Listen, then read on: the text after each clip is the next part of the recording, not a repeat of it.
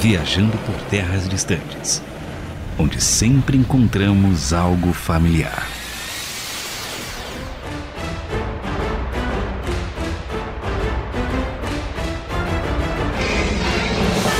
Eu sou Luiz Felipe e é fácil pro He-Man ficar falando frase pra todo mundo quando ele volta na moto dele, pro castelo dele, né, amiguinhos? Aí é fácil, aí é tranquilo. Quero ver pegar metrô, ônibus na semana que a faculdade foi liberada pra ser presencial, amiguinhos. Eu sou André Castilho e o rancor destrói o coração, amiguinhos. Rapaz, que profundo, rapaz. Eu sou Felipe Vieira e não deixem as adversidades definirem quem você é. Pronto, falei. Eita, mano. Mandei. Eu sou Sanatiel e aquele que tem a força não tem rivais, amiguinhos. Ô, rapaz, que é isso? Amiguinhos e amiguinhas, vamos hoje para o reino de Eternia misturar espadas, armaduras, seres fantásticos, magias, naves, carros e armas a laser. É isso aí, nessa mistura sensacional que começou com brinquedos e se tornou uma franquia muito importante da década de 1980, alegrando a infância de muita gente que hoje reclama de dor nas costas, né? Thiago na técnica. E o desenho voltou repaginado, tentando alcançar uma nova geração de fãs para, quem sabe, voltar a vender brinquedos. Claro, né? Precisa sustentar as crianças. Vamos falar sobre He-Man e os mestres do universo. Mas aproveitando para tirar o pó dessa velharia, né? Que o pessoal aqui tá reclamando já, já tá com arti- artrite, né? Vamos começar logo antes que o pessoal tenha que ir pro médico. A gente vai falar sobre como cada um conheceu o He-Man. Obviamente, voltamos, né? Eu estou voltando, o que significa que o último episódio não começou realmente viajando, só tá começando agora. Desculpe pra quem participou. E como padrão, vamos discutir aqui como conhecemos essa franquia, né? Porque, por exemplo, eu não assisti nessa época de lançamento. Eu sou jovem, eu sou velho que nem vocês. Aham. Eu assisti Nossa, quando passava, assim, de manhã, entendeu? Mas assisti vários episódios. Eu tinha o He-Man, eu tinha o Tigre, que eu esqueci o nome. Pacato. Pacato, isso aí. Nem sabe o nome, bicho. Entendeu? Assistia, entendeu? Junto com o Thundercat, que podemos falar depois. Ah, opa. Mas a minha experiência foi basicamente assistir He-Man no SBT de manhã. Que era muito bom, vou dizer a verdade, assim, era bem legal. Claro que eu era criança, então eu também não quero reassistir pra não estragar minha memória É, afetiva. estragar. Mas e aí, pra vocês, como foi? Bom, pra mim, cara, foi um negócio peculiar, né? Como quase todos os episódios aqui, é alguma coisa peculiar relacionada à minha vida. Mas é o seguinte, meu avô, ele tinha uma espécie de som que funcionava com uma pegada vit- vitrola em cima, uma rádio no meio, embaixo fita e depois CD. Era meio com um aparelho 4 em 1 na época. E meu tio tinha resquícios de discos. E através do disco de. é, Como é o nome da banda, velho? Meu medo é chegar nessa idade e ficar assim também. Não sei se era É, também. Teatro Mágico, sei lá. Não, Teatro Trem da Mágico, Alegria. assim. Trem da Alegria. Trem da Alegria. Olha, ó, só é pra vocês entenderem que eu sou novo, tá? Senão eu tinha decorado o nome. Exatamente. Meu irmão, eu É, tenho. tinha essa a música mesmo. Essa era a música tema do disco, pô. E eu, quando era moleque, eu ouvia isso através do meu tio e tal. Tinha disco do Jaspion e tal. Então, assim, já não é um legado meu, né? Era do meu tio. E de certa forma foi o que me atraiu. Depois, muitos anos depois, eu fui assistir no SBT também. Mas, tirando isso, nada mais a não ser Netflix nos últimos tempos. Mas isso aí é pauta pra depois. Eu sei que você falou vários itens que ninguém provavelmente aqui conhece, assim, disco, CD. Com certeza, com certeza. Gente, vamos Só explicar. É o seguinte, Spotify antigamente, não existia. A, a gente ia pras lojas, né? E nas lojas tinha um negócio, um disco. É, an- antiga, mais antigamente era preto, depois virou menorzinho prateado. Aí você colocava num aparelhinho e aí ele saía música. Olha que legal, era muito bom. Né? E tinha, tinha o, o preto, era uma agulha assim, que ficava girando.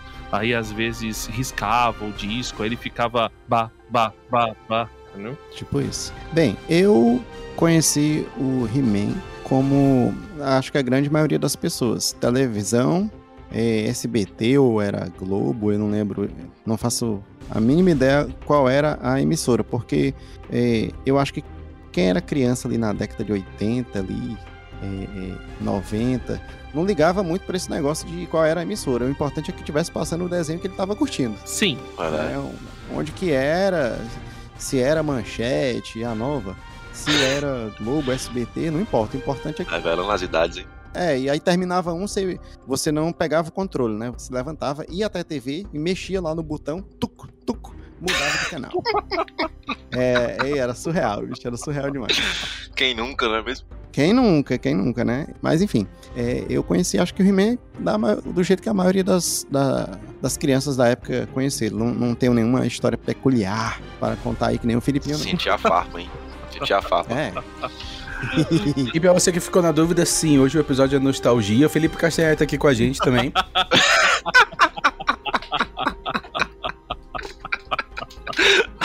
Cara, o episódio tá muito bom. Não, é o seguinte. O, o que que acontece? Eu gostava, eu tinha um preconceito. Eu gostava mais de SBT do que Globo. Eu achava estranho a Xuxa ficar aparecendo com, com café da manhã, sabe? Era, achava um troço esquisito. E aí, o, eu gostava mais do Bozo. Nossa. Gostava da Mara Maravilha à tarde, sabe? Mas o, eu achava legal o He-Man. Achava legal. O que assim, mais. Qual que é a minha memória do He-Man? Quando eu lembro do He-Man, eu lembro de desenhos meio toscos correndo, sabe? Bonequinhos assim, meio toscos correndo e tal. Mas eu era fissurado, eu queria ter os bonecos. Como eu não tinha dinheiro, eu não tinha os bonecos. Então eu assistia TV, que era de graça. Ficava lá assistindo TV. E uma experiência interessante que eu tenho com, com o He-Man foi que meu pai uma vez estava conversando comigo e era muito comum naquela época o pessoal falar, ah, tal coisa, né, não, não é legal, tal coisa não é bacana, ou relacionar, não, isso daqui é contra a nossa religião, isso aqui ensina coisas erradas, tal.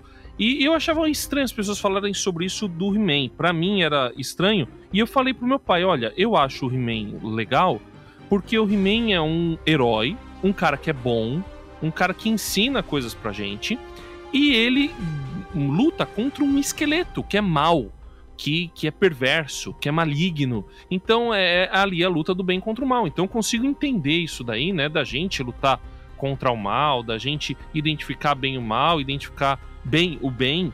Então é, eu, eu fiquei, eu fiz essa analogia pro meu pai e meu pai usa isso como exemplo, né, de ver que uma criança teve um olhar diferenciado sobre o, de- o desenho, não se deixou influenciar por qualquer coisa que de repente ruim tivesse naquele desenho, mas pelo contrário, tirou alguma coisa boa daquilo, achou algo legal que pudesse ser aplicado na vida dela. Essa é a minha história com o He-Man, mas desde criança eu lembro, lembro dos amigos falarem, conversarem. Eu nem assistia tanto, mas e nem eu gostava na verdade de outros desenhos, mas depois eu achei mais legal o He-Man, gostei um pouco de He-Man. Não foi o desenho que eu fui super fã na infância, mas era era legal, era, era interessante, dava pra se divertir. Tiago, um adendo sobre essa tua fala aí que eu achei muito interessante. Tem algo que eu não sei se vocês lembram. Tiago, é o- eu sou o André, tá? Só pra deixar claro. Ah, foi Thiago mal, é o Porque o cara. Thiago é o, é o técnico. É, Mas pode Ah, ir. é porque eu, é porque eu, eu associo aqui pela linha que tá gravando aqui a timeline. Faz sentido. faz E agora que os nossos patrocinadores, remédio de Alzheimer, você precisa. É, aí eu associei. Ainda bem que tem a edição aí, depois salva nós. Isso, com certeza. É. Mas tem coisas que seria legal deixar. Mas pode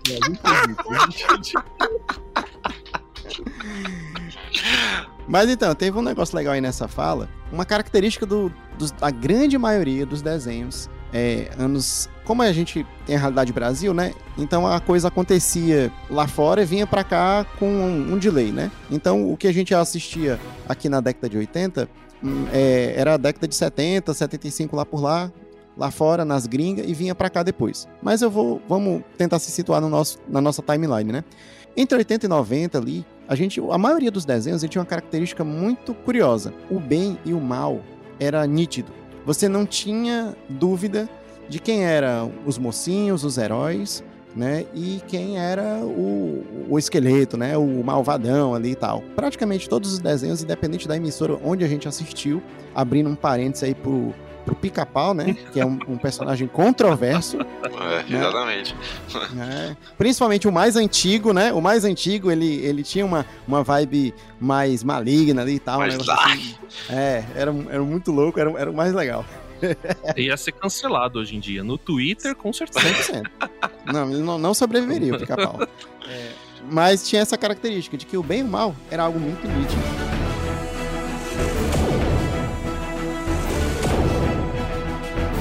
Isso acho que faz parte do, do conceito do universo do, do He-Man. É, a gente entender e identificar muito bem de que lado que os caras estão. Então você tem ali o universo de Eternia, o, é um planeta, na verdade, e é um planeta que a gente descobre depois que ele está no centro do universo. Agora a gente vai falar aqui tentando falar de uma maneira mais geral sobre o conceito, né? Porque você tem vários desenhos do He-Man, você tem vários produtos, mas o, os dois principais é o da década de 80 lá, que começou em 1983, e a continuação que é agora de 2021. Então, o, o, mas eles mostram ali um universo mais ou menos coeso. A gente vai falar de uma maneira geral e depois a gente fala dos específicos, né? Do, mais especificamente dos produtos. Mas o, o Eternia, que é o planeta, o, o, reino central, né? O planeta onde acontecem as coisas do He-Man e os mestres do universo, ele é o centro do universo. Ele está no centro do universo e, e, ali confluem todas as coisas e tem uma grande quantidade de magia acontecendo ali e essa magia é que na verdade faz com que Eternia exista, faz com que as coisas aconteçam em Eternia, inclusive faz as pessoas terem as suas motivações tanto para o bem quanto para o mal. E é muito interessante o, esse universo de Eternia que a magia ela existe junto com a tecnologia. Vocês que assistiam, vocês não achavam, porque, por exemplo, eu tinha uma visão de ou era um mundo absolutamente tecnológico, como por exemplo um, um desenho da época que era super, um desenho espacial, sei lá, o Star Wars, é, era algo totalmente tecnológico, ou era algo medieval, tipo Caverna do Dragão, O Senhor dos Anéis e tal. E, e He-Man ele mistura tudo isso, né, cara? Ao mesmo tempo que você tem tecnologia, você tem os caras com arma laser, com carro, com nave, você tem também um, um guerreiro que na verdade parece um bárbaro, você tem ele portando uma espada, é. você tem magia, é, é, um negócio assim muito. Vocês, como é que vocês veem essa mistura da magia e da tecnologia no, no Mestres do Universo? Uma aventura de D&D de um cara que gostava de RPG D&D e, e ao mesmo tempo um cyberpunk. Nossa, velho. mas é real, eu falei assim, mas eu acho isso real, assim, porque você vê nitidamente elementos do D&D ali, o cenário, o estilo, até as, as artes. Se você procura mais artes do He-Man, assim, é estilo capa de D&D, tá ligado? É o mesmo estilo de, de teatro, o mesmo estilo de pintura é idêntico, assim, pra dizer a verdade. E você tem um bárbaro sendo o principal. E, e até um bárbaro multiclasse, porque ele também é um, um clérigo, sei lá. Meio paladino, né? É um bárbaro paladino. Quando é. não tá ali. O paladino. O paladino, é, assim. Meio druida também, porque controla um tigre, né? Sei lá. É, mas do nada. E aí você tem todas essas questões. Você tem ele se transformando, né? Pelos poderes de Grace, quando tem a força. E aí, de novo, por isso que eu falei paladino, porque ele tem um arauto ali, né? Que ele pede os poderes e se transforma. Mas do nada você vê um monte de moto voadora, você vê um monte de carro esquisitão que é meio evoluído, tá ligado? É, é tipo, a minha visão, e eu nunca tinha parado pra analisar só falando disso agora, é que nem quando você vê. Tentem seguir o raciocínio. Steampunk, que evoluiu a partir da época vitoriana com os vapores, com carvão, esse tipo de coisa, né? He-Man dá uma perspectiva se a humanidade tivesse evoluído a partir da magia, né? Interessante. E é muito louco isso, cara. Eu acho bem interessante porque realmente é, é, um cenário totalmente não explorado por nenhuma outra série ou estilo de desenho, franquia e tal. Acho que isso torna o He-Man bem único, porque, cara, você tem, sei lá, um cara que é um guardião não o He-Man, mas eu esqueci o nome lá do, do, do amigo Mentor. dele, que tem Mentor, um né? bigodão, né?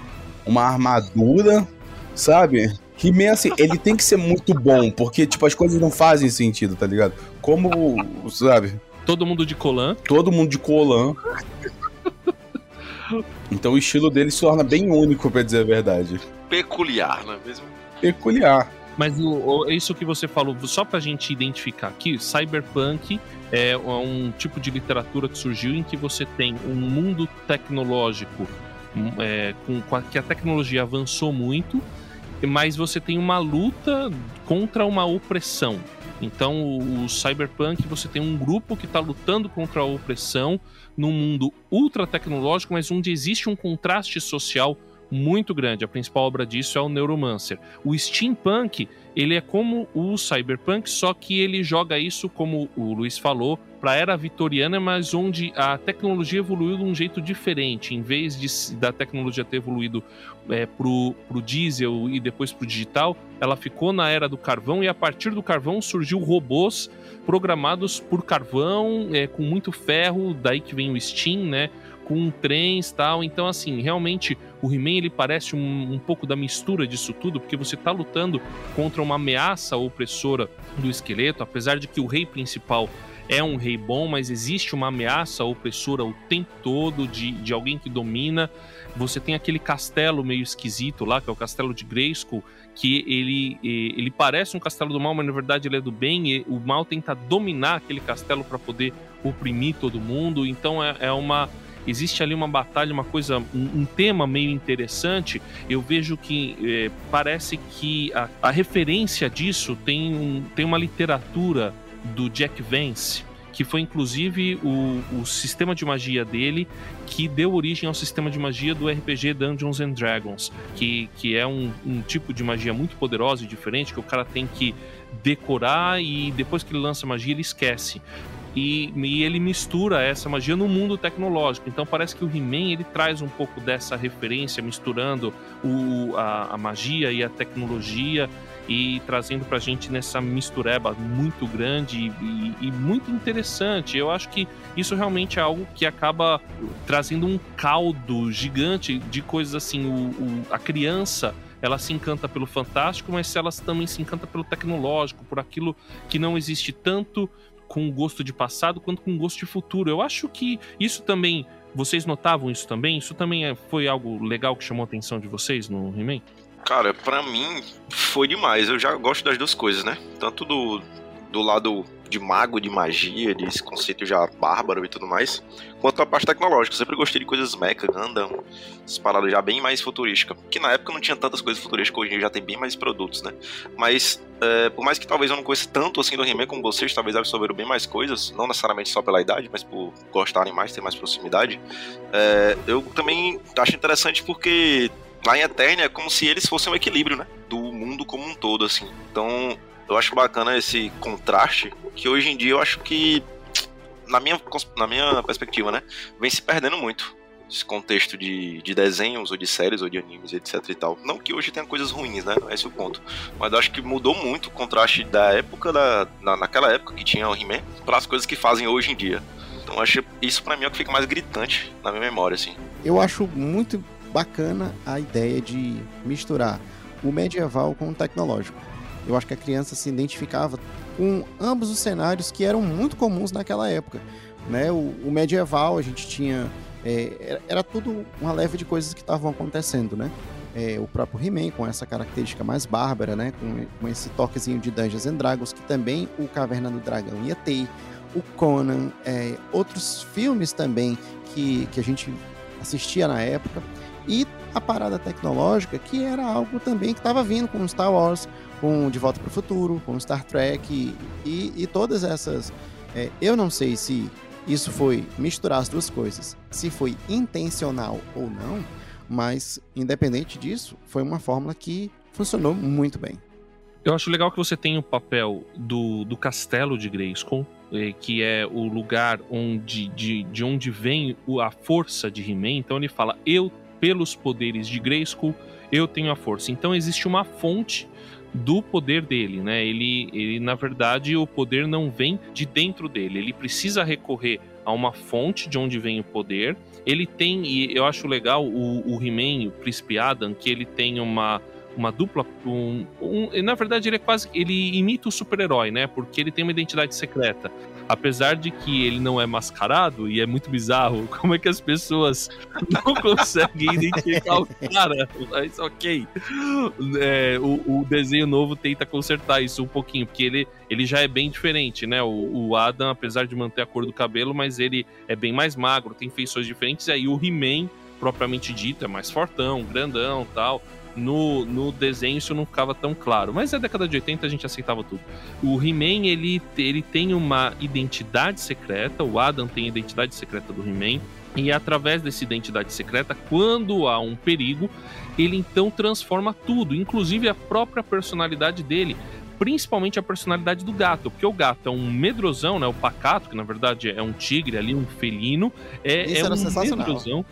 Fala, fala sobre o, o pacato, fala sobre o pacato. É, eu acho que isso era sensacional. Pô, você tinha o gato que era medroso e através do poder, al- algo, algo mexia dentro dele que transformava ele enchia ele de coragem, de intrepidez, né? E, cara, essa a mudança de personalidade era, era sensacional. Porque ele, pra criança, você entendia ali, algo vinha de fora e mudava o que tinha dentro dele. Cara, isso era, era muito sensacional. Né? Eu acho que mexia demais com a imaginação de todo mundo come- você começava a pensar, pô, e se eu fosse assim? Né? E se eu fosse dessa forma? Eu acredito que no, no finalzinho tinha aquelas liçõezinhas de moral, né? Aquelas frases motivacionais que a É, gente chama. deles, né? né, né? Cara. Então eu acho que isso causava um impacto muito positivo, porque, por exemplo, o cara se via às vezes como um pacato ali no, no contexto, seja lá, colégio, né, em casa ali e tal. E aí eu acho que o- você começava a, a moldar a sua identidade, mesmo que não, fazendo uma reflexão desse nível que a gente está fazendo aqui, mas você começava a pensar, pô, e o, o que eu conseguiria fazer se eu tivesse um pouco mais de coragem? O que eu conseguiria fazer se eu to- tomasse essa atitude aqui? Né? Onde eu poderia chegar? Eu acho que o, essa, a transformação tanto do He-Man quanto do Pacato dentro desse cenário, ele possibilitava você se projetar e se imaginar dentro desses e se. Então eu acho, acho que isso era muito, muito bacana. Outra figura que eu acho legal a gente comentar um pouco é o rei Randor. Ele é o rei máximo ali de Eternia, ele é o rei sobre todos os reis de Eternia e ele é um rei bom, mas você percebe que existe um, um lado dele de soberano, de, de ser um, um cara que, que impõe a sua autoridade, que coloca a sua autoridade sobre os outros, que tem um poder muito grande nas mãos e faz valer aquele poder. É claro que aí no caso do He-Man, principalmente no desenho da década de 80, ele faz aquilo para o bem, ele é um cara muito bondoso, mas você percebe que existe uma personalidade de alguém realmente poderoso que parece desprezar um pouco o, o príncipe Adam e dá maior vazão para o He-Man, para o herói que tá ali, né? E depende até daquele herói, mas é, é interessante você ter essa figura do rei como alguém com autoridade, essa figura de autoridade suprema.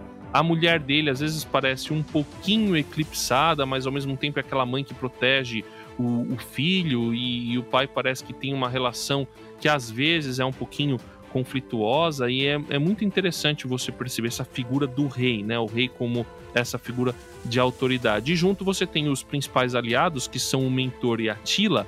A Tila, ela é um- uma, uma mulher, pensa isso, uma mulher na década de 80 que é líder, é guerreira, líder da guarda. E ela. eh, Como é que é? Amazona.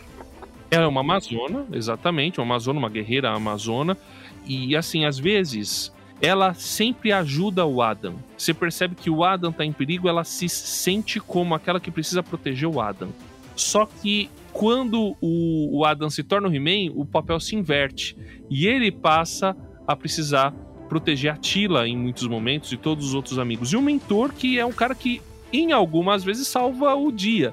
É ele quem resolve alguns problemas, apesar do He-Man ser o cara que realmente tem a força, né? Então você vê que o He-Man, ele conta com os seus, os seus auxiliares que são tão heróicos quanto ele, apesar deles não terem o mesmo poder que ele tem. Não, mas eu acho engraçado realmente porque tem sempre essa construção, né? Porque talvez era mais di- difícil desenvolver o herói naquela época. E aí eles tascavam personagem pra poder não precisar falar de cada um. E só. Ah, tá vendo? Ó, tem esse daqui, tem esse daqui. Mas é até uma vantagem, uma vantagem não, uma melhoria que nós temos no novo He-Man, né? Que as coisas são mais bem desenvolvidas. Mas os personagens têm suas características e sua função. Não, sua Funcionabilidade. mas sua função, sua função ali no grupo, sabe? E realmente me remete de novo à, à campanha de RPG, tá ligado? Cada um ali tem meio que sua função no grupo, assim. O, a gente fala o, o gato guerreiro, que eu vou chamar ele assim. é, ele podia ser o druida do grupo, sem problema nenhum. Porque ele. Ah, ele não se transforma. Não, ele se transforma. Ele é um gatinho paradão, não faz nada. Aí vira um gato guerreiro, mano. Entendeu? Com uma Você tem montaria. Com uma montaria. Uma, com uma montaria, com armadura. Tá ligado? Montaria. Montaria. Uma armadurazinha. Com direito até um gritão lá. Um gritão lá, valendo. Expanda todo mundo. Puxa. Eu sempre gostei desse Pá. conceito, assim. Certo. É, e você, você tem o Gorpo também, que é o feiticeiro meio atrapalhado, mas que aquele, aquela criatura meio estranha e que. Mas que faz uma.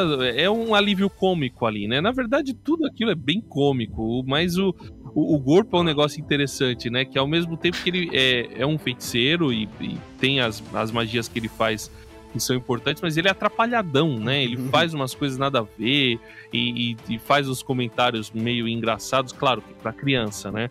E aí do lado dos vilões, você tem um- um- uns vilões assim muito bizarros, que o, o esqueleto, é, os vilões eles sempre se dão mal, apesar deles terem uma aparência muito de mal, eles são muito bizarros. O, o- o esqueleto tem um negócio assim com o He-Man, né? Um negócio meio, meio doido, assim, e é, e é um, um tipo de vilania bizarra, né? Aquele vilão, assim, engraçado, né? Meio que, é, não, ele sempre vai fazer a coisa errada e ele sempre vai se dar mal. De repente ele até sabe disso, mas ele vai tentar fazer de novo, ele vai tentar a coisa novamente. Eu assisti um episódio do He-Man que eu achei interessante enquanto estava fazendo aqui o roteiro, que foi, e eu lembrava desse, eu queria até depois falar sobre ele, que é quando o He-Man salva o esqueleto. Ele salva o esqueleto e o esqueleto vira e fala: Você sabe que eu, que eu no seu lugar não faria a mesma coisa. E ele fa e aí ele tá com uma pedra lá que, que ele fala: ah, Essa pedra vai me dar o poder, só que ele perde a pedra. Um dragão tira a pedra dele e ele fala: Ah, mas eu vou voltar e não sei o que, vou pegar você. É uma coisa meio. Que é, que é um estereótipo de vilão de quadrinhos e de desenho, né? Mas é, é engraçado você ver que há um- uma caricaturização da figura do mal. Que na verdade o mal é bizarro. Ele tá do lado errado e ele não tá se tocando. Ele, ele é tão mal, ele é tão errado que ele fica cego. Ele não se toca que ele tá do lado errado. E, e isso acaba se tornando engraçado, né? comparando o da Netflix agora com o antigo, velho, tem esse contraste mesmo, como o Luiz estava comentando. Falou que algumas coisas foram bem mais trabalhadas e tal. Eu consigo ver que nesse atual da Netflix, eles conseguiram dar um ar de mais moral, assim, dando uma moral a mais para o esqueleto, etc, etc. O outro já era um negócio bem mais cômico, né? Pelo menos na minha perspectiva, era um negócio bem mais cômico, bem mais piada os heróis e tudo mais. Não sei se é porque a tendência também era pra ser algo bem mais leve, era outros tempos de televisão, etc e tal. Já é um outro contexto comparado no streaming com Público televisão, né? diferente também, né? É, o público totalmente diferente. Mas eu vejo nitidamente a diferença da equipe do esqueleto e o próprio esqueleto, né? Do, na Netflix agora ele já é um cara bem mais dark, bem mais, ah, eu vou fazer tudo, etc, etc, etc. E o antigo não, já é uma parada bem mais cômica, assim. Apesar de que, né, tem o seu lado maléfico ali, né? Do, tanto do, de antigamente como da Netflix de agora. E o principal que a gente pode falar, né? Finalmente a transformação do He-Man faz sentido, né? Porque antigamente era assim, Clark Kent e He-Man estão no mesmo patamar, né? O pessoal é burro, né? Putz grilo. Ah, olha o He-Man, olha o Adam. Os dois são idênticos, um só é moreno, o outro é um pouco mais caucasiano. Bronze, é o E bronze. é isso. Tá ligado? É o Bronze. Agora faz sentido, né? Pô. Agora o He-Man ganha corpo e fica bom de dar estronda. Mas eu, eu gostei, eu gostei bastante disso porque realmente faz uma diferença ali. no- e por mais que é o que o André falou, que muda a personalidade, pô, não, não me convence, né? Mas eu gosto dessa ambiguidade, assim, de que ele, ele entende o lugar dele como Adam, mas entende as responsabilidades dele como He-Man também. É, isso é interessante.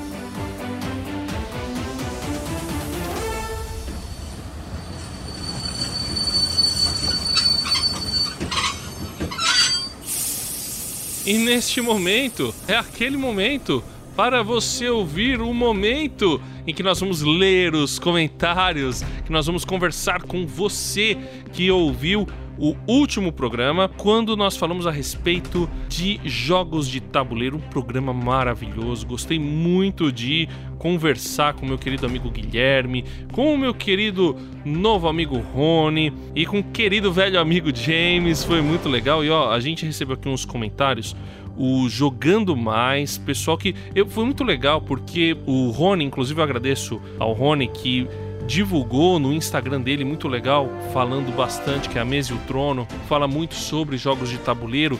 E ele tem um monte de gente dos jogos de tabuleiro que acompanha o Instagram dele. Então eu comecei, no meu particular, recebi um monte de gente de jogos de tabuleiro, de Instagrams de jogos de tabuleiro que começaram a me seguir, que começaram a seguir o Instagram do Viajando. Foi muito legal. Então você pode também seguir no arroba Viajando por Terras Distantes. Então o pessoal do Jogando Mais mandou aqui um retorno, achou muito legal, vai ouvir o programa. O próprio Rony deixou lá uma mensagem. A Nicole Valeriana falou: melhor podcast. Eu concordo, Nicole. Gosto bastante. Muito bom.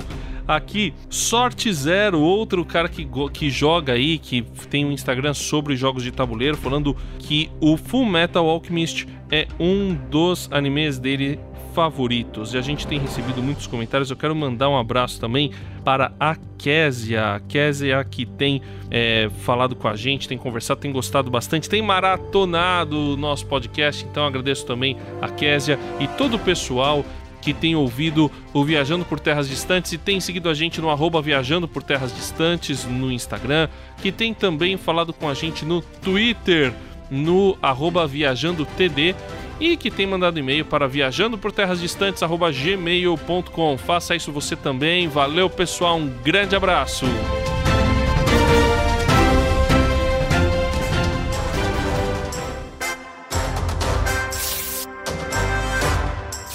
Pessoal, a gente já falou que uma coisa que a gente sempre achou interessante nos desenhos da década de 80 e o He-Man talvez seja o maior ícone disso é a clara distinção entre o bem e o mal que a gente estava conversando aqui. O, o, você sabe muito bem quem é o mal, aquele troço bizarro do esqueleto com a sua turma, aquela coisa engraçada que a gente estava falando, e que depois a gente pode até falar mais, né? Na Netflix adquire um ar um pouco mais maligno, mas eu vejo ainda um pouco de comicidade, mas é claro, ó, esse lado aqui é o mal, esse cara quer dominar, esse outro lado aqui é o bem tem, tem o He-Man, eles têm o poder, ele recebe esse poder e ele, inclusive, é mais forte que o mal, só que ele tem um outro jeito de agir, ele salva as pessoas. É, vocês veem também essa distinção clara e vocês acham que é necessário a gente distinguir claramente o, o, bem e o mal? Tá certo esse conceito ou de repente é muito maniqueísta? O mundo não é tão assim? Tem umas escalas de cinza? Como é que vocês veem isso aí? Eu acho que assim, podemos adentrar isso mais a fundo, mas se for uma resposta mais simples, não dá para dividir só bem e mal, sabe? E sem analisar que existem realmente nuances que vão ter a razão daquela pessoa realizar aquilo. Claro que eu não tô exatamente analisando o He-Man, tá, gente? Pode ser que o esqueleto a gente pode analisar bem ele como mal.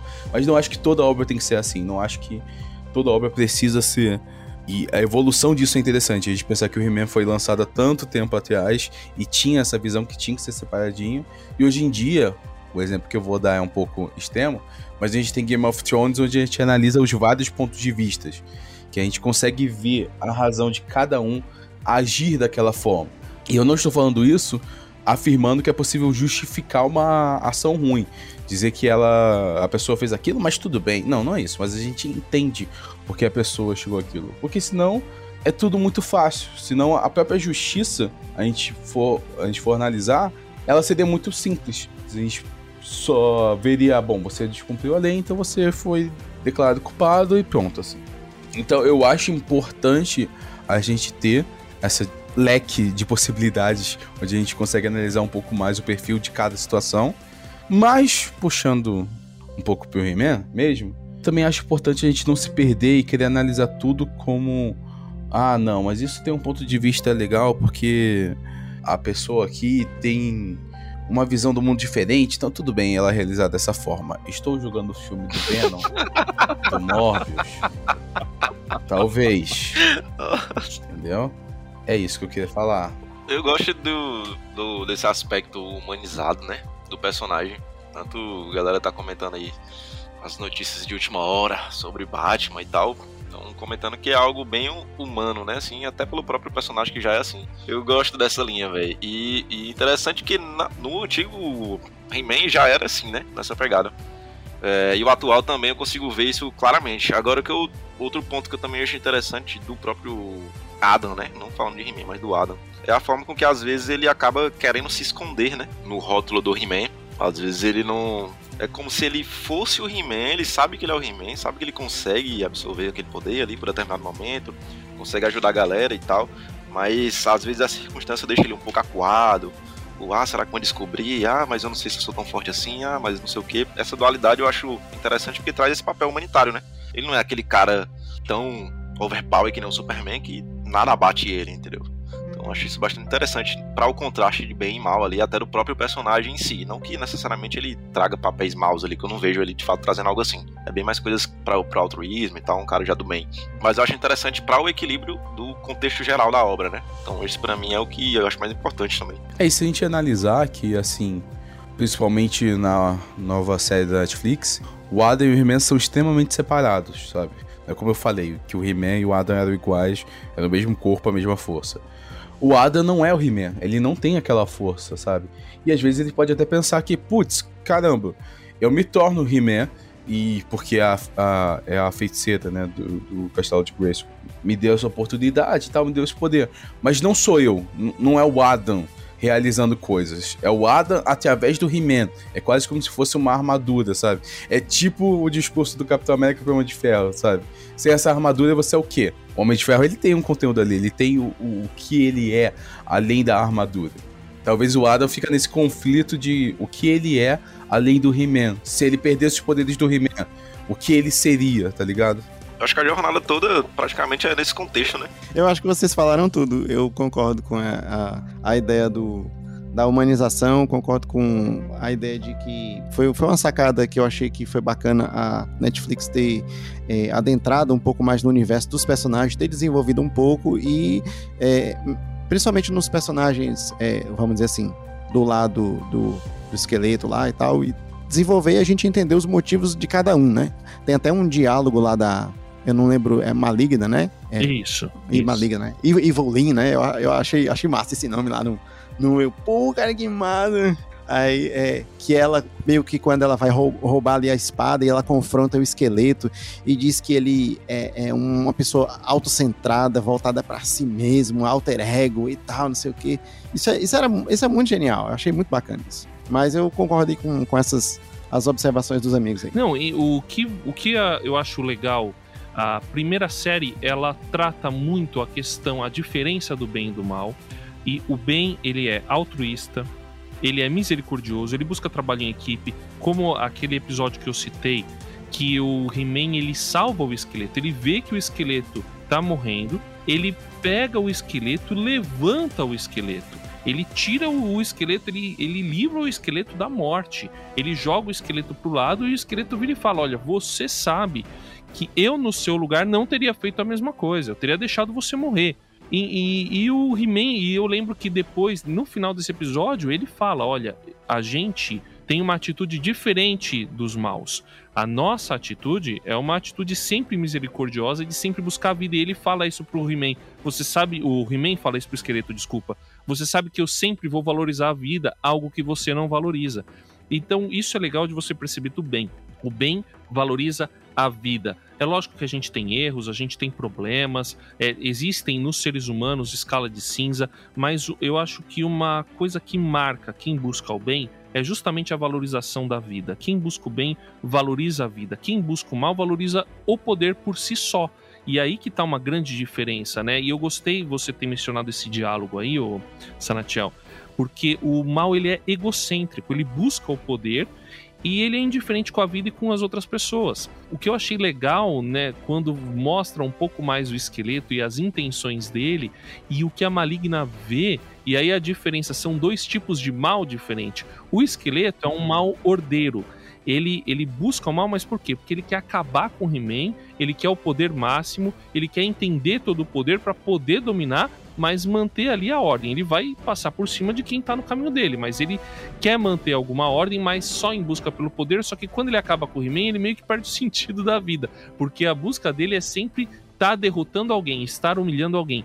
A maligna já fala assim: não, o mundo é caótico. E como o mundo é caótico, nada faz sentido, eu vou mergulhar tudo no caos e vou destruir tudo. Porque é aí que tá a coisa. Então é o. Se a gente fosse pegar, né, voltando pro Dungeons and Dragons, né? O, o esqueleto é o Lawful Evil, né? Ele é o mal ordeiro.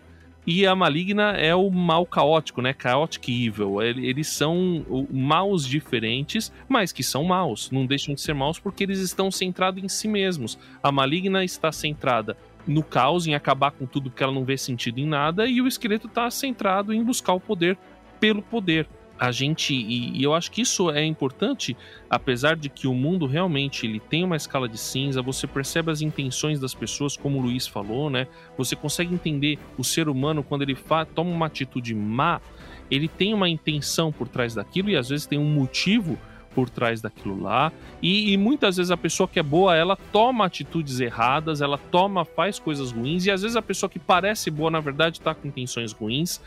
Só que existe uma diferença entre o bem e o mal no mundo. E a principal diferença está na valorização da vida e onde está o seu olhar. Se o seu olhar está centrado em você mesmo ou se o seu olhar está centrado no próximo. Vocês concordam com isso? Então, é, e um exemplo que eu gostaria de dar é um jogo que eu jogo. Ah. Eu gosto muito que chama Dishonored.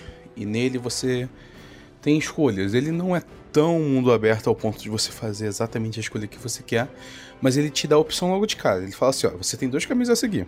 Você pode. Em resumo, uma história, você foi acusado por um assassinato que você não cometeu e era de uma pessoa muito próxima a você. E aí o jogo te dá a escolha seguinte: você pode procurar redenção matando todo mundo que causou essa situação, que matou sua esposa, que te condenou à cadeia, que raptou sua filha, acabar com todos eles e recuperar sua vida, assim, por meio de sangue, ou você vai nas, você vai indo pelas sombras, que vai indo escondido, e procura redenção mostrando ao mundo o poder dessas pessoas, mas sem nunca machucar ninguém. E cara, é muito mais difícil quando você tem que fazer essa, esse segundo tipo de missão que você precisa ir com calma, você tem que ir com cautela, você tem que ir aos poucos, tem que conversar com as pessoas, você tem que realmente desenvolver ali. Então isso que você falou é bem interessante no quesito de que não é fácil ter as escolhas certas, para dizer a verdade. Sabe, não é uma, um caminho que vai facilitar. Muitas vezes ele vai ser um caminho mais tortuoso, para dizer a verdade. É muito mais fácil você indo pelo instinto, você indo pela, pela razão e pelo ódio, sabe? Por isso que eu acho importante a gente ver quais são as motivações desses vilões, pra gente entender elas, mas entender que o certo sempre vai ser melhor, mas sempre vai ser mais trabalhoso também. E a gente não procurar isso que você falou. Na verdade, a gente não tá fazendo certo porque vai ter alguma gratificação com isso, pra dizer a verdade. Seria muito mais fácil conseguir é, inflar nosso ego fazendo da outra maneira. Só que aí a gente vê o problema do ego. E aí você tem que analisar, pô, você tá fazendo isso por quê? Porque você quer fazer o bem ou porque você quer que vejam você fazendo o bem? Já dizia o grande filósofo Thales Roberto, né? É fácil demais viver em paz. A gente é que complica tudo. Segura, segura, segura essa. Anotem. Uma frase que eu gosto é que diz o seguinte: quem semeia para a sua carne colherá destruição, mas quem semeia para o espírito, do espírito colherá a vida eterna. Não nos cansemos de fazer o bem, pois no tempo próprio colheremos, se não desanimarmos. Isso quem falou foi Paulo de Tarso e está escrito na Bíblia, na carta aos Gálatas, capítulo 6, versículos 8 e 9. Eita, eita, Bem, como está no momento de frase, eu vou lembrei aqui também de uma frase é, de C.S. Lewis, quando tu falaste sobre a questão do esqueleto egocêntrico, que o, aquele que está voltado para si mesmo é, busca o poder no, simplesmente pelo poder, ou seja, ele desvaloriza a vida. Ele, quanto mais eu me volto para si, para mim mesmo, menos eu valorizo o próximo, o outro, menos eu valorizo a vida, porque eu estou tão focado nas minhas, é, nos meus objetivos, naquilo que eu quero, em mim mesmo, que eu esqueço de todo o resto. E aí eu lembro, é, é, isso é uma característica do orgulho, né? A presunção ou a vaidade, né? E aí eu lembro de uma frase de Lewis quando quando ele vai dizer assim que o orgulho é o estado mental mais oposto a Deus que existe.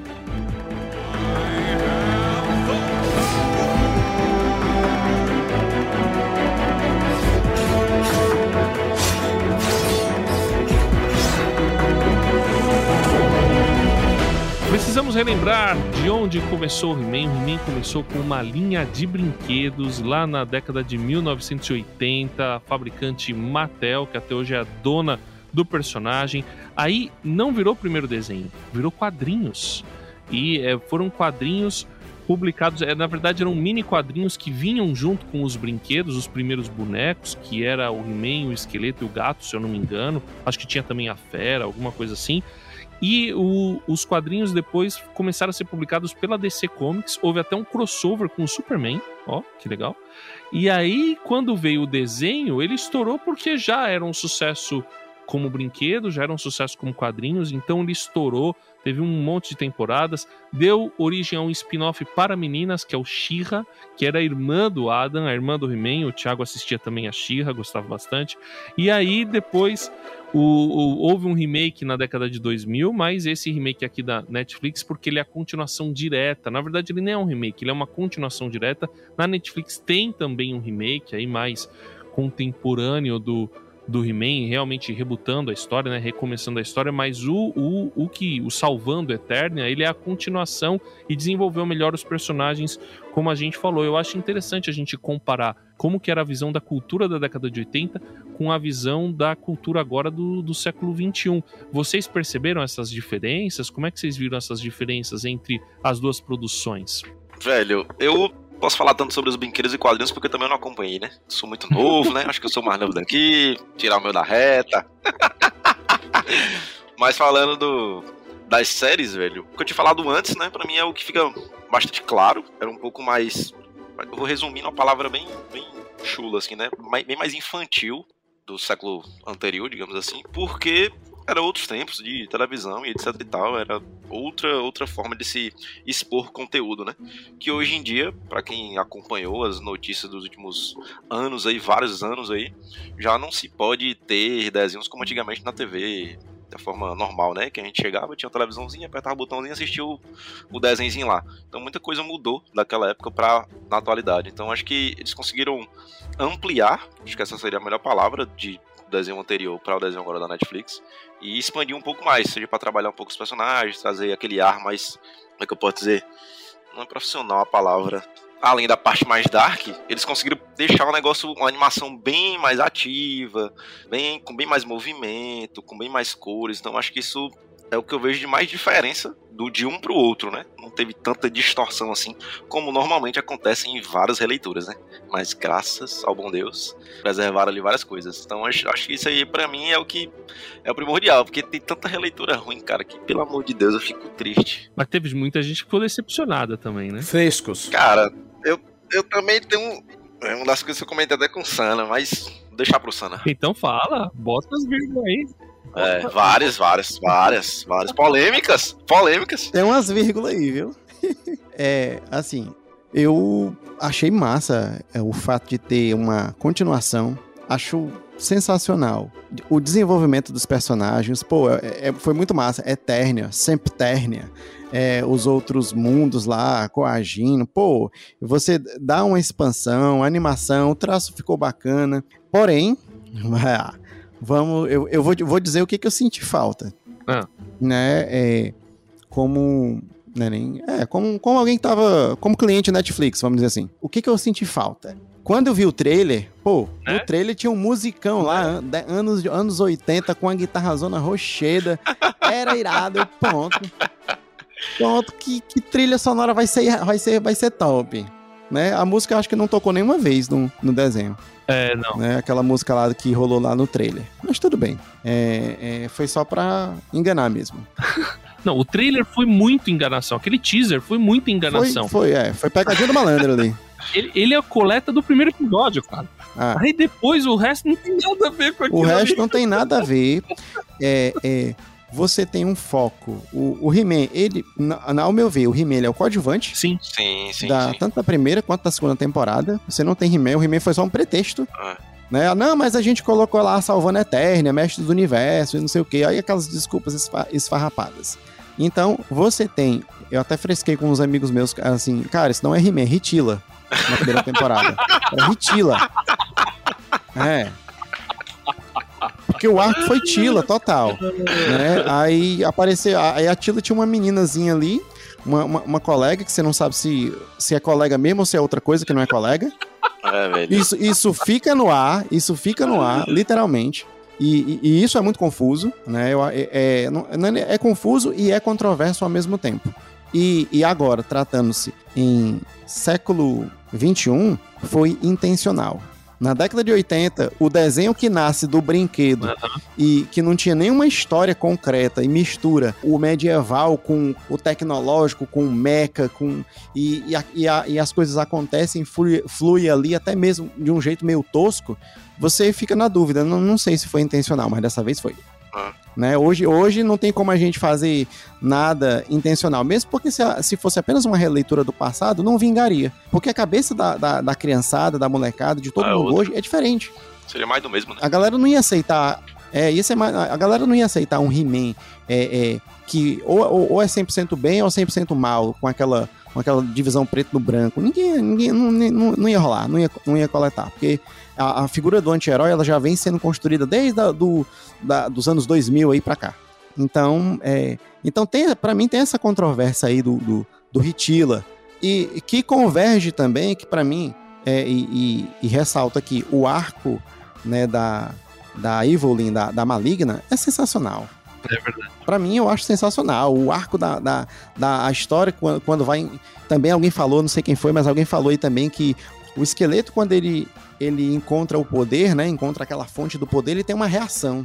Quando a maligna encontra a, é ela, ela tem outra perspectiva, né? É, é o, é o Chaos, Chaos Sorcerer, né? E- Então ele, ele tem outra, outra perspectiva. Então é, Exatamente. isso é muito massa, né? Eu, eu acho sensacional. Essa, a construção da maligna.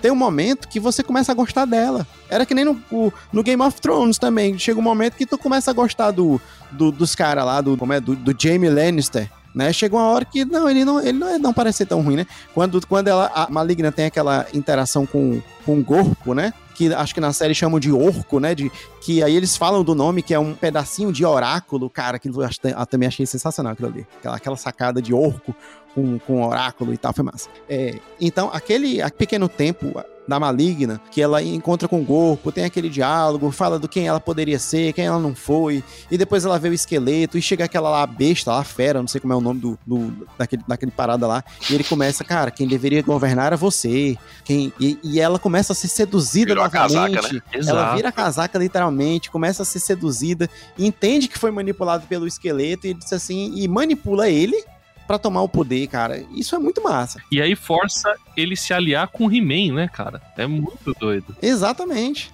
Ah, então assim, o foco nas meninas é, é muito bacana. O fato de você ter um desenvolvimento das meninas, Isso. né, da- dos personagens femininos com, com mais é, é, projeção. Show de bola, sensacional. Mais profundidade, porém, achei que faltou o He-Man, né? Achei que é, é, a gente só teve ali o, o, o He-Man Berserker lá, lá no modo bárbaro Berserker, lá, sei lá como é que é. Ele fica louco lá, que também não. que é outra parada como. Não, deixa eu ver aqui o que, que acontece se eu disser as palavras sem a, sem a espada, né? então o poder tava na espada, tava nas palavras, ele era o condutor, ficou meio, meio doido ali e tal, mas foi. O dúbio. É, ficou dúbio. As minhas praticamente são as do Sonatiel também. Eu achei o contexto todo da obra, assim, foi muito bacana. Essa releitura. Tanto a parte gráfica também, que normalmente hoje que a galera mais quer analisar é só as bonitezas, né? Ah, tá massa, a luta e tal, os efeitos e tarará. Mas o contexto eu achei bastante profundo. Mas eu tenho uma cisma, velho. Não vou dizer que é cisma, mas tipo, quando um negócio tá querendo lacrar, já fico com a orelha em pé. Então são coisas que já me deixam meio que uma coceira, tá entendendo? Mas mediante a tudo, pro contexto todo da obra, achei bacana pra caramba. Só essas pequenas ressalvas aí que praticamente quase em todas as obras a gente tá conseguindo ver alguma, algum detalhe, né? De um personagem específico, de alguma ação específica e tal, vem chegando sorrateiramente. Então isso é uma das coisas que eu mais me atento. Até pensando também já num, num- a longo prazo, tendo meus próprios filhos, né? Como seria mostrar certas coisas para os nossos filhos, né? Então fica aí o adendo. Pessoal, ó, uma coisa muito importante pra gente entender aqui, eu, que eu vejo, né? Essa é a mudança realmente que a gente tá vendo de tempo. Então, na década de 1980, você tinha uma determinada cultura, você tinha um determinado propósito, um determinado objetivo. Inclusive, você vê que a, a lição de moral que você tinha no desenho do He-Man, ela era muito objetiva. E ela começava dentro do episódio e ela finalizava com o personagem falando diretamente com o espectador. Então era, era um tipo de coisa assim, como a gente está falando com criança, a gente precisa fazer o nosso merchan social aqui, deixar coisa muito clara para a criança, de certa forma lacrar para os pais, né? Porque como era um, um desenho que estava trabalhando com temas que eram um, temas que de repente poderiam soar diferentes para um público mais conservador, porque lidava com magia, lidava com tecnologia, umas coisas assim. O esqueleto é um bicho muito estranho, né? E, então, de repente poderia assustar as crianças. Então você coloca essa essa moral, você coloca todo esse trabalho que você pensando do ponto de vista de trabalhar com a criança é legal, porque você está lidando com um público ali menos 10. Então é importante você trabalhar essas coisas. E, e um, do, um episódio que eu estava assistindo, ele é, tem um, um mago que ele errou uma magia e por causa daquilo ele perdeu confiança nele mesmo. E aquilo é falado no episódio inteiro e no final eles dizem: "Olha, você viu que aquele cara, ele perdeu a confiança porque ele tinha feito algo errado, mas ele não tinha perdido o poder dele. Ele ainda tinha potencial e, e, aí, quando ele entendeu que ele podia fazer, ele fez e conseguiu resolver o problema. Então, você, amiguinho, quando você errar, não se sinta mal. Você pode melhorar e você pode consertar a coisa que você fez, você não é inferior. Então, há uma mensagem bem concreta para a criança. O He-Man de agora, o Salvando Eternia, ele é feito para um outro público. Ele está tentando resgatar uma nostalgia, então ele conversa com a gente, ele está tentando conversar com esse público que cresceu, que está numa outra cultura, e você percebe que os produtores têm uma outra agenda, e aí eles vão colocar a agenda deles ali, né? Vão colocar as coisas. Agora, o que eu acho interessante é que mesmo a Tila tendo esse arco que passa, né, por uma revolta, porque na verdade o que acontece é que a gente percebe que o Adam estava fazendo algo errado. Aquele que era bom não era tão bom assim porque ele estava mentindo para os amigos dele. Então aquilo causa uma revolta na Tila e ela, né, ela, ela deixa de ser um pouco de quem ela era realmente e ela se torna uma pessoa neutra ali, né? Que perde da, um pouco da moral que ela tinha, mas no final recupera. Então existe uma jornada do herói redentiva com ela. Ela acaba sendo realmente a personagem principal. Mas você percebe que no final existe uma simpatia entre eles, ficam várias coisas no ar. Eu achei isso interessante, apesar de ter passado por, por todo esse arco, mas é, a gente vê que as pessoas têm as suas agendas. E aí é, cara, é inevitável. O produtor vai colocar a agenda dele na, na produção que ele tá fazendo. E é normal isso, eu acho que é ok, entendeu? Se você, você vai produzir alguma coisa, você não vai deixar de ser você porque você vai produzir aquilo. Eu defendo, inclusive, que tem que colocar, tem que produzir.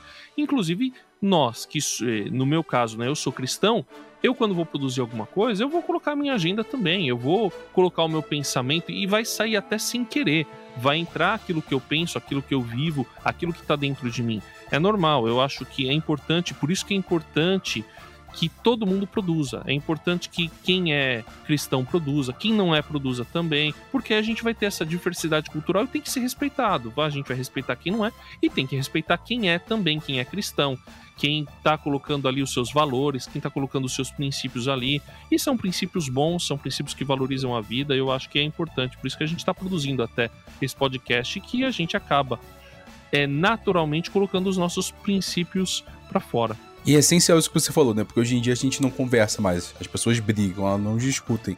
Então, cada um expondo sua ideia e suas visões e podemos ouvir a do outro, expor o nosso lado e entrar no consenso é o fundamental para a gente conseguir viver uma sociedade que respeite a todos, sabe? É, e nem que não entre no consenso, pelo menos a gente ouve um ao outro, né, Luiz? É, assim. é eu falo de entrar no consenso até, tipo, entender do é, lado do outro. Você vê a visão do Sim. outro e fala assim, ok, essa é a sua visão, eu a respeito, essa é a minha, sabe? Eu, eu não suporto a ideia de que você só conviva com pessoas que têm a mesma opinião que você. Você só pode viver num ambiente onde todo mundo concorde com você. Aí eu acho que é até um ponto bem narcisista, sabe? Que a gente vive hoje em dia. É uma bolha, né? É uma bolha, exato. Cada vez mais se cria uma bolha. E eu acho que é um exercício de empatia. Você entender o outro, mesmo que você não concorde, mas você. Cara, é diálogo. Você não cresce sem diálogo. né? Sem, sem questionar, não, cara, beleza, eu até não concordo isso aqui, mas, mas me explica aí, eu quero entender como é que isso funciona aí na tua mente, né? Pô, ah, pô, legal, massa. E, e tá tudo bem. Você não precisa ir para um extremo e eu, eu também não preciso ir para outro. Né? Eu acho que é muito por aí. Né? Hoje a gente vive o, o, o tempo da, dos extremos, né? Ou você é uma coisa ou você é outra. E se você se diz, disser que é A, B ou C, tudo que tá na agenda do, de quem tá no A, você tem que absorver. E, cara, a gente já falou sobre o conceito de bem e mal. A gente não é 100%, ninguém é 100% bem, ninguém é 100% mal. A gente tem essa mistura, essas coisas elas habitam dentro da gente, né? O, o exemplo do He-Man mentindo para os amigos, ele tinha as motivações dele? Tinha, mas o fato concreto é que ele estava omitindo ali e ele colhe as consequências, ele perde a confiança da Tila, da negada e o pessoal, e, e o arco vai, né? Então eu acho que esse exercício de empatia, ele é muito... É verdade. É, eu fiquei chateado porque o He-Man apareceu muito pouco? Fiquei. E fiquei muito empolgado quando ele vira e fala assim: qual é o lugar seguro? Atrás de mim, mano. Ele conta cara. Boa! Boa! Não vou fazer muita hora com ele, velho. A maneira certa é a melhor maneira. Viajando por terras distantes. É uma produção transmundial.